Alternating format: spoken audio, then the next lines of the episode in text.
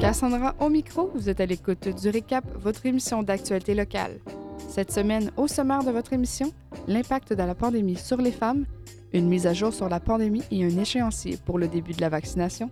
Et à l'occasion de la Journée internationale de la lutte contre le sida, on fait le point sur les avancées en Colombie-Britannique. En entrevue cette semaine, Benoît Lavallée, un francophone qui vient de lancer son entreprise en pleine pandémie. Panui Chundun Singh, présidente de la Fédération des francophones de la Colombie-Britannique, nous explique pourquoi son organisation et des dizaines à travers le pays poussent un véritable cri du cœur pour que le gouvernement fédéral avance sur le dossier des langues officielles. Et comme chaque semaine, on retrouvera François Macon, journaliste de l'initiative au journalisme local, qui cette semaine prend soin de notre santé mentale. Tout de suite, aux actualités locales.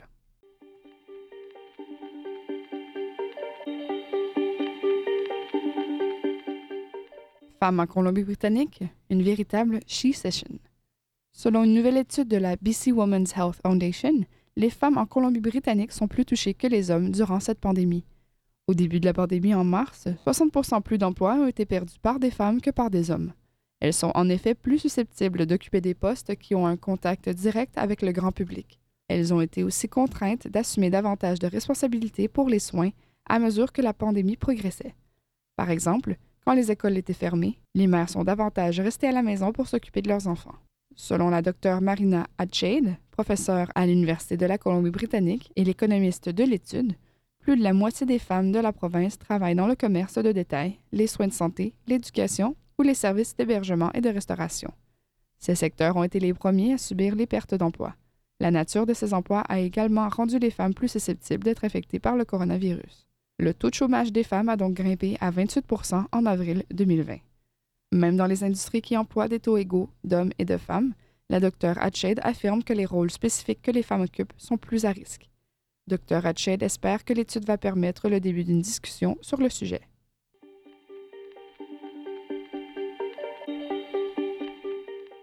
Jeudi, la médecin hygiéniste en chef Dr Bonnie Henry a annoncé que la province pourra commencer la vaccination à partir de la première semaine de janvier. Les personnes les plus vulnérables, c'est-à-dire les personnes âgées dans les établissements de soins de longue durée et les travailleurs de la santé, seront vaccinés en priorité. Le Canada ne recevra en effet qu'une première livraison de 6 millions de vaccins, et c'est aux provinces de choisir comment répartir ces doses. Il y a maintenant quatre éclosions de COVID-19 dans des établissements de soins pour la Régie de la santé de l'île de Vancouver. Les deux plus récents sont l'hôpital Saanich Peninsula à Saanich-Ton et le West Coast General Hospital à Port Alberni. Les autorités sanitaires rappellent que le service d'urgence dans ces deux hôpitaux sont toujours ouverts et exhortent ceux et celles qui ont besoin de se rendre à l'hôpital de faire usage de ces services. Par ailleurs, tous les sports d'équipe en intérieur et en extérieur pour adultes sont suspendus indéfiniment. On écoute le ministre de la Santé, Adrian Dix, jeudi 3 décembre, avec les derniers chiffres pour la Colombie-Britannique. Euh, exactement 600, 694 nouveaux cas de COVID-19 dans la province. a 35 422 cas dans la province de la Colombie-Britannique. Il y a euh, à l'hôpital, le niveau d'hospitalisation, c'est 325. Il y a, euh, et il y a bien entendu 903 cas actifs dans la province. Merci beaucoup. Thank you very much.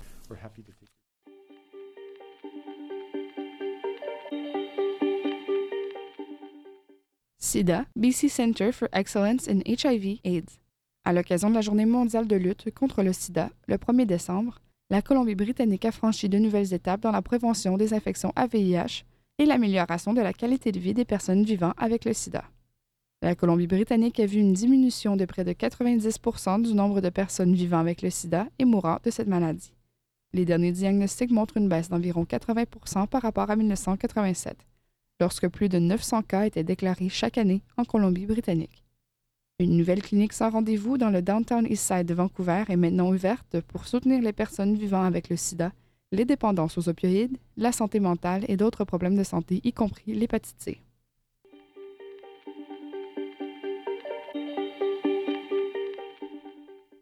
Cette semaine, on vous recommande la lecture de deux articles. Le premier fait le portrait d'un ancien condamné à perpétuité, Richard Higgins, et a été écrit par Anna James du Capital Daily. M. Higgins a aujourd'hui 64 ans et il a passé la moitié de sa vie en prison. Cet article suit ses efforts de réintégration au sein de la société, les difficultés auxquelles il doit faire face et comment il navigue le système de logement subventionné en Colombie-Britannique. Vous pouvez lire l'article dans son intégralité au www.capitaldaily.ca. Le second article a été écrit par Rochelle Baker du National Observer. Madame Baker vous partage les découvertes fascinantes du gourou des champignons, Paul Stamets. Vous pouvez lire cet article en français sur notre site web à radiovictoria.ca. Sapin de Noël? Cette année, à travers le Canada, la pandémie pousse des ventes d'arbres de Noël à des niveaux records. Le COVID a beaucoup à voir avec cela, sinon tout à voir avec cela, a déclaré Mike Day, le propriétaire de Diverside Christmas Tree Farm à Check News. Je pense que ce Noël et les arbres de Noël représentent la normale à un moment très anormal, et cela stimule les ventes. L'arbre le plus populaire cette année est le sapin baumier, un arbre très parfumé. L'Association canadienne des producteurs d'arbres de Noël affirme que les agriculteurs du pays prévoient que 2020 sera une année record pour les ventes.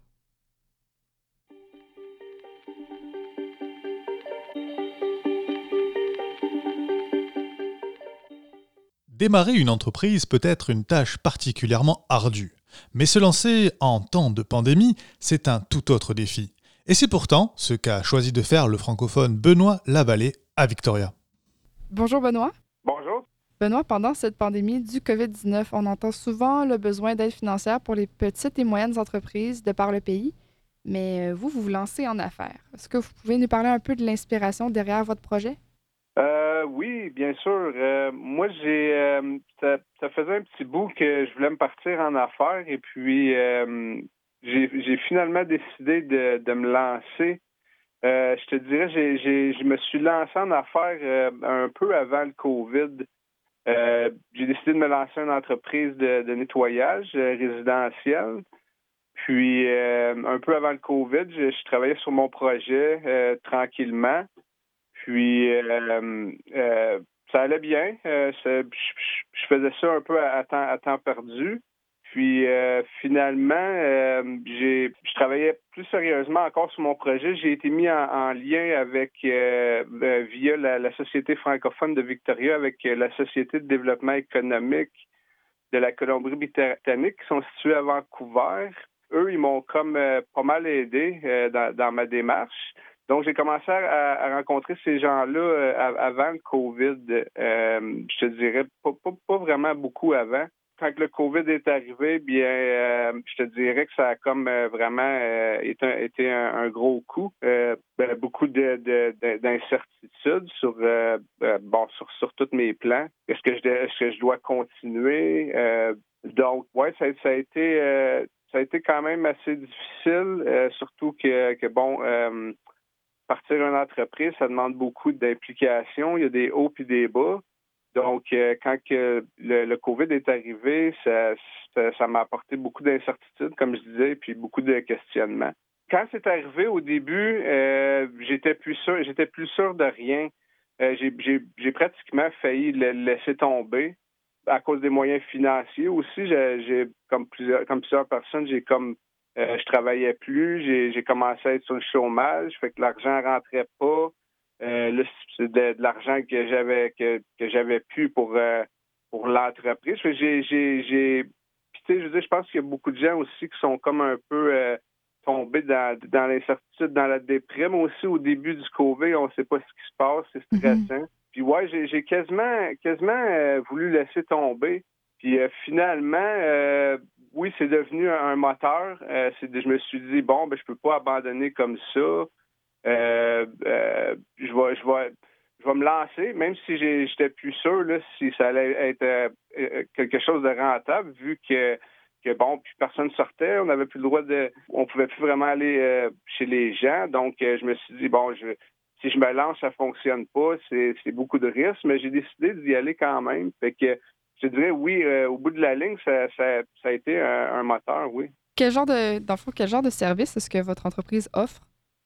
Euh, présentement, nous offrons du résidentiel, euh, service à domicile, euh, soit du nettoyage avant ou après un déménagement. on fait aussi des, du bureau, des offices, Airbnb, des, des, résidences de vacances, puis de l'organisation. Si vous avez un espace dont vous avez besoin de, de, de refaire un peu le, l'organisation. Si c'est un peu pile-mile un peu partout, euh, on peut vous aider à, réorganiser ça pour que ça soit, que ça soit accessible et puis fonctionnel.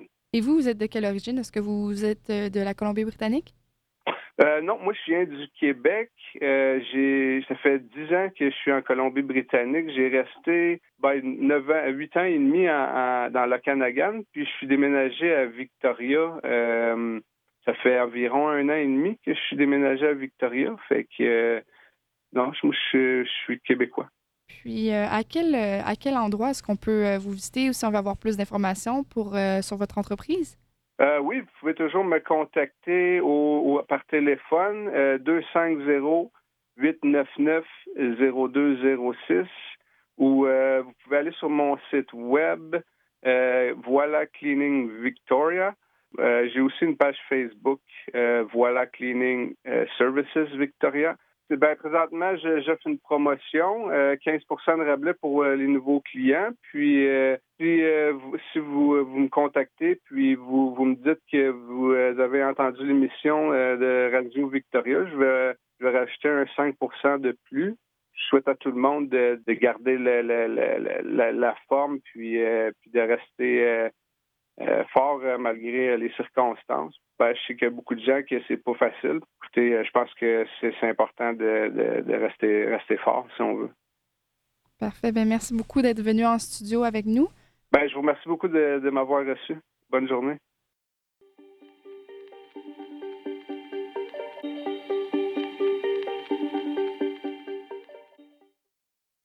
Cette semaine, la Fédération des francophones de la Colombie-Britannique ainsi que des dizaines d'organisations au pays ont lancé une campagne pour faire pression sur le gouvernement de Justin Trudeau.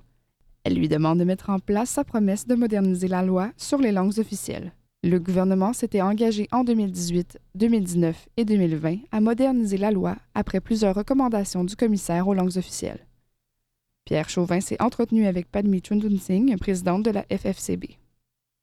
Depuis euh, maintenant plus de deux ans, le gouvernement Trudeau s'est engagé à une refonte de la loi sur les langues officielles. Depuis cet, engagement, peu ou pas de changements euh, euh, ont eu lieu. Et pour en parler aujourd'hui, nous avons la présidente de la Fédération des francophones de la Colombie-Britannique, Padmine Chonensing. Padmine, bonjour. Bonjour Pierre. Alors, si on se parle aujourd'hui, c'est parce que la FFCB est en fait presque tous les organismes euh, francophones au pays poussent un cri du cœur pour demander au gouvernement qu'ils agissent, euh, qu'ils changent cette loi. Oui. Pour vous, euh, quelle est en fait l'importance que le gouvernement fédéral prenne une action maintenant plutôt que dans un an ou deux ans? Je pense que c'est arrivé à un moment où il faut qu'il dépose cette loi, Pierre, parce que, comme vous, vous avez dit vous-même, cela fait deux ans, mais ça ne fait pas deux ans, cela fait trois ans et demi qu'on parle de modernisation de la loi. Il y a, il y a comme vous avez entendu peut-être cette semaine-ci, le cri du cœur, comme vous le dites, de toutes les communautés francophones et acadiennes du pays, qui a lancé cet appel d'urgence pour moderniser cette loi sur les langues officielles. On ne sait pas vraiment qu'est-ce que le gouvernement fédéral attend. Pour nous, en Colombie-Britannique, quand je parle, moi, la fédération représente l'ensemble de la communauté francophone. Et pour nous, c'est vraiment devenu une nécessité. Comme vous le savez, nous, on n'a pas, n'avons pas une législation linguistique ni une politique de services en français. C'est à cause de cela que le leadership du gouvernement fédéral est très, très, très important et essentiel même. Et oui, parce qu'une des choses qui manque dans euh, la loi actuelle, c'est vraiment le fait qu'on puisse obliger le respect des obligations euh, linguistiques. Chaque année, le, commissaire aux langues officielles parle euh, du nombre de, plaintes qui ne cessent d'augmenter de, son travail avec les institutions, mais du fait qu'au final, il, y a, peu quand même de pouvoir pour être sûr que cette loi soit respectée. On vit quand même dans un pays avec deux langues officielles, euh, et pourtant il y en a une qui semble pas avoir un statut aussi important que l'autre. Oui, définitivement. Nous, personnellement, je ne comprends pas pourquoi on doit se battre pour avoir cette modernisation. Les deux langues officielles du Canada, c'est l'anglais et le français. Alors, c'est une obligation du gouvernement fédéral de moderniser cette loi. En plus qu'ils ont fait beaucoup de consultations. La ministre Jolie était venue à, rencontrer la communauté francophone euh, en 2015-2016, au tout début de, son élection et elle a rencontré la communauté pour faire un constat de ce qu'il nous manque ici. Le comité permanent des langues officielles a fait des consultations. Le Sénat a fait beaucoup de consultations très positives. Comme vous dites, le commissaire des langues officielles, l'AFCFA, et, et on ne comprend pas pourquoi le délai de déposer cette loi. Oui, parce que maintenant, aux dernières nouvelles, la, ministre Joly parlait de déposer un livre blanc plutôt qu'un projet de loi. Donc encore des, encore des études, encore du temps, alors qu'en fait, on sait ce qu'il faut changer dans la loi, c'est assez clair. Oui, justement. Mais maintenant, elle vient avec un livre blanc. Nous, on, nous pose, on se pose la question, est-ce que ce livre blanc, c'est vraiment nécessaire? Est-ce que c'est une excuse de retarder le dépôt de cette loi? Qu'est-ce que ça veut dire? Si elle avait pensé au livre blanc, à un livre blanc, cela fait peut-être quelques années qu'elle aurait dû faire une étude sur ce livre blanc, pas maintenant. Parce que nous, on pense vraiment que c'est une excuse pour faire retarder le dépôt de ce projet de loi. Pour évidemment euh, les, euh, les francophones, euh, francophiles et tous les citoyens qui souhaitent se mobiliser sur euh, la, modernisation de, cette loi, il me semble que la fédération invite justement les invite à aller sur noslanguesofficielles.ca avec où il y a évidemment donc c'est un peu le, centre de la campagne gérée par la FCFA. Et puis j'imagine aussi d'écrire à son député ou sa députée. Oui, on a écrit à presque tous les députés de la Colombie-Britannique à qui on pourra vraiment demander de l'aide. Comme je vous dis, on vient d'avoir une rencontre avec monsieur avec monsieur Mark Dalton sur le même sujet et il y a beaucoup de, députés qui veulent vraiment nous aider nous, nous aider à faire à, sur ce dépôt de, de, de la loi. Eh bien, en tout cas, on, suivra ce dossier et les, euh, euh, les prochains rebondissements de ce dossier. Euh, Padmine Chonan Singh, merci beaucoup euh, d'avoir été avec nous. On vous rappelle, vous êtes la présidente de la Fédération des francophones de la Colombie-Britannique. Une entrevue à retrouver sur radiovictoria.ca. Et maintenant, par téléconférence, nous avons François Macon, journaliste et animateur de l'émission hebdomadaire Regard sur le Grand Victoria. Bonjour Cassandra, bonjour à tous. Et cette semaine, dans Regard sur le Grand Victoria, nous avons effectivement décidé de prendre soin de votre santé mentale. Puisque vous le savez, depuis près d'un an maintenant, la pandémie de la Covid-19 et ses conséquences eh bien, nous éprouvent. Nous avons donc invité Nafissa Ismaël, professeur agrégé de psychologie à l'Université d'Ottawa, qui nous explique Comment gérer le stress et l'anxiété, la peur de la maladie et les effets induits par les mesures sanitaires en vigueur, comme la distanciation physique et sociale, sur notre organisme et notre psyché durant cette période difficile? Par exemple, la diminution du contact social jusqu'à parfois sa forme la plus extrême, l'isolement, peut provoquer chez certains individus une perte d'envie, de motivation, des formes de dépression même parfois. Est-ce normal et comment s'en prémunir? Je vous propose d'écouter un premier extrait de l'interview de Nafissa Ismaël qui nous livre de précieuses explications à ce sujet on est stressé, ce qu'on voit, c'est notre hormone de stress qu'on connaît sous le nom de la cortisol s'élève en concentration dans le sang, mais aussi très bien affecter notre cerveau. Puis ça vient aussi créer de la neuroinflammation dans le cerveau qui vient modifier en quelque sorte le volume de certaines régions dans notre cerveau, puis ça vient aussi affecter le fonctionnement du cerveau. Pour l'être humain, une façon de gérer le stress et de diminuer les niveaux de cortisol, c'est le contact social. Alors, quand on est en train de socialiser, euh, on parle, on est heureux, euh, notre cerveau va venir sécréter la dopamine, va venir sécréter la sérotonine, sécréter l'ocytocine, puis tout ça nous permet de venir diminuer cette neuroinflammation dans notre cerveau. En ce moment, on ne peut pas utiliser malheureusement cette méthode pour venir diminuer la cortisol et la neuroinflammation qui se trouve dans notre corps. On doit donc aller chercher d'autres moyens qui peuvent nous permettre aussi de réguler notre stress qui vont être autres que le contact social. L'homme est un animal très, très social et on a besoin de ce contact social-là. Mais vu qu'il n'est pas permis en ce moment, on doit chercher d'autres façons de venir diminuer cette cortisol qui se trouve dans notre corps. L'activité physique, euh, sous toute forme, va aider à diminuer la cortisol Bien dormir, c'est aussi très important, puis ça vient diminuer la cortisol aussi, puis ça fait que pendant la journée, on a plus de sérotonine dans notre cerveau, alors on va se sentir mieux. Aussi, on va être plus heureux, on va avoir plus d'énergie, plus de motivation. alors, c'est important de vraiment apprendre à se connaître, développer une bonne hygiène de sommeil, puis manger sainement.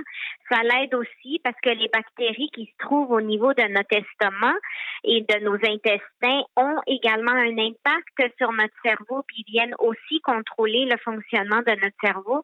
Alors manger sainement va aider également. Puis plusieurs personnes aussi ont démontré que euh, la méditation aide également à diminuer le niveau de cortisol. Et comme de nombreux parents nous écoutent, vous le savez ma chère Cassandra, sur Radio Victoria, nous nous sommes penchés sur le cas des enfants qui ne peuvent peut-être pas rationaliser, appréhender cette situation complexe, mais ressentent, à n'en pas douter, une forme de confusion, un stress même parfois par rapport à la situation. Et nous avons donc demandé au professeur que pouvons-nous faire pour gérer le stress et l'anxiété au mieux chez les enfants? Comment expliquer sans alarmer? Pour les enfants, c'est une situation qui est particulièrement difficile parce qu'il y a beaucoup de facteurs, ils voient beaucoup de gens stressés autour d'eux, puis ils savent pas vraiment qu'est-ce qu'ils pensent. Parce que pour les enfants, c'est pas comme nous, on peut pas, ils peuvent pas juste aller sur Google chercher de l'information ou écouter les nouvelles, prendre de l'information, écouter la radio. C'est beaucoup plus limité les ressources auxquelles ils ont accès pour pouvoir s'informer. Alors, en tant que parents, on doit être judicieux dans l'information qu'on transmet aux enfants alors, on veut les informer, mais on veut pas les alarmer, on veut pas les inquiéter, on veut pas les stresser. Il faut aussi garder en tête que chaque enfant est différent. Alors, on s'adapte aussi au niveau de notre enfant. Puis, chaque enfant est différent chaque jour aussi. Alors, il y a peut-être une journée où l'enfant a l'air d'être ouvert, qui veut apprendre plus sur la pandémie puis la situation dans laquelle on se trouve, mais le lendemain, il n'est pas réceptif du tout, puis c'est correct. Alors, on y va avec l'enfant avec les signes qu'il nous montre. Puis quand il veut en savoir plus, ben on prend le temps de lui expliquer ce qui est important, puis on, on prend le temps de, de, bien l'expliquer pour qu'il le comprenne sans devenir alarmé. Mais s'il y a des jours qu'on voit qu'il euh, n'est pas intéressé d'en parler, ben c'est correct on lui donne son espace puis on n'en parle pas. Si on voit que l'enfant ne pose pas de questions, c'est correct aussi que le parent essaye de tâter le chemin un peu, puis de, voir si l'enfant se pose peut-être des questions. Alors peut-être de lui lancer quelques questions, puis lui dire, est-ce que tu te poses des questions par rapport à ça? Est-ce que tu te demandes ça? Puis si l'enfant dit non, OK, alors on arrête là, c'est correct. Mais si on voit que oui, ça vient stimuler une conversation ici, puis effectivement, l'enfant se questionne, mais n'ose pas poser les questions, mais c'est correct à ce moment-là d'aller chercher puis d'essayer de voir qu'est-ce que l'enfant veut savoir, qu'est-ce que l'enfant veut comprendre et puis prendre le temps de bien lui expliquer. Puis les parents sont vraiment les mieux placés pour ça parce que c'est eux qui connaissent mieux leur enfant. Un entretien à découvrir donc dans son intégralité dans le 30e épisode de Regard sur le Grand Victoria, dans lequel la professeure Nafissa Ismaël, professeure de psychologie à l'Université d'Ottawa, délivre tous ses bons conseils pour traverser cette période inédite de la manière la moins pénible qu'il soit. Je vous propose aussi cette semaine de retrouver dans le numéro de Regard un reportage inédit puisque notre journaliste Melinda Trochu est partie à la rencontre de deux membres de Shower for the Unhoused. Ce collectif informel, composé d'une dizaine d'amis âgés de 20 à 40 ans, engagés pour plusieurs causes, notamment la souveraineté autochtone, a construit et installé, vous le savez, dans le parc Beacon Hill, des douches à l'usage des populations vulnérables et des sans-abri. Des équipements qui ont été démantelés par les services municipaux voilà plus d'une semaine avec l'appui des forces de l'ordre sous motif de leur illégalité. Melinda est retournée avec Ella Martindale et Greg Turney pour la première fois dans le parc. Tout le monde était euh, vraiment content de prendre une douche au parc ouais, j'ai passé quelques bonnes journées ici avec les douches. Alors, de voir qu'ils ne sont pas ici, euh, ouais, c'est triste. Car désormais sur le parc de stationnement, il n'y a plus de traces de leurs installations. Après seulement cinq jours d'activité, tout a été démantelé par les services municipaux. Craig a 29 ans, c'est le charpentier de l'équipe et il partage le sentiment d'Ella.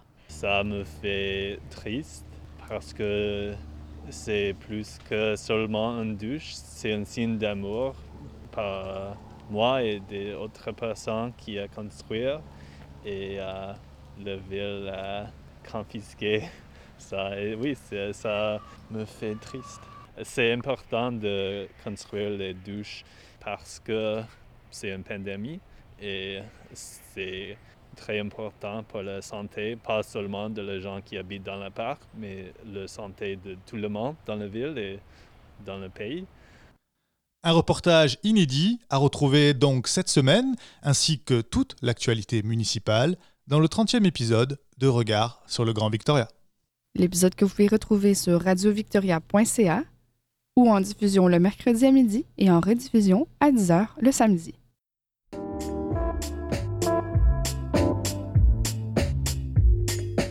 Chers auditeurs, c'est sur ces notes que se conclut cette édition du récap à l'antenne du 107.9. En attendant, vous pouvez toujours consulter radiovictoria.ca pour les dernières actualités. Rendez-vous la semaine prochaine pour le prochain numéro, samedi 15h ou encore dimanche 16h. À bientôt!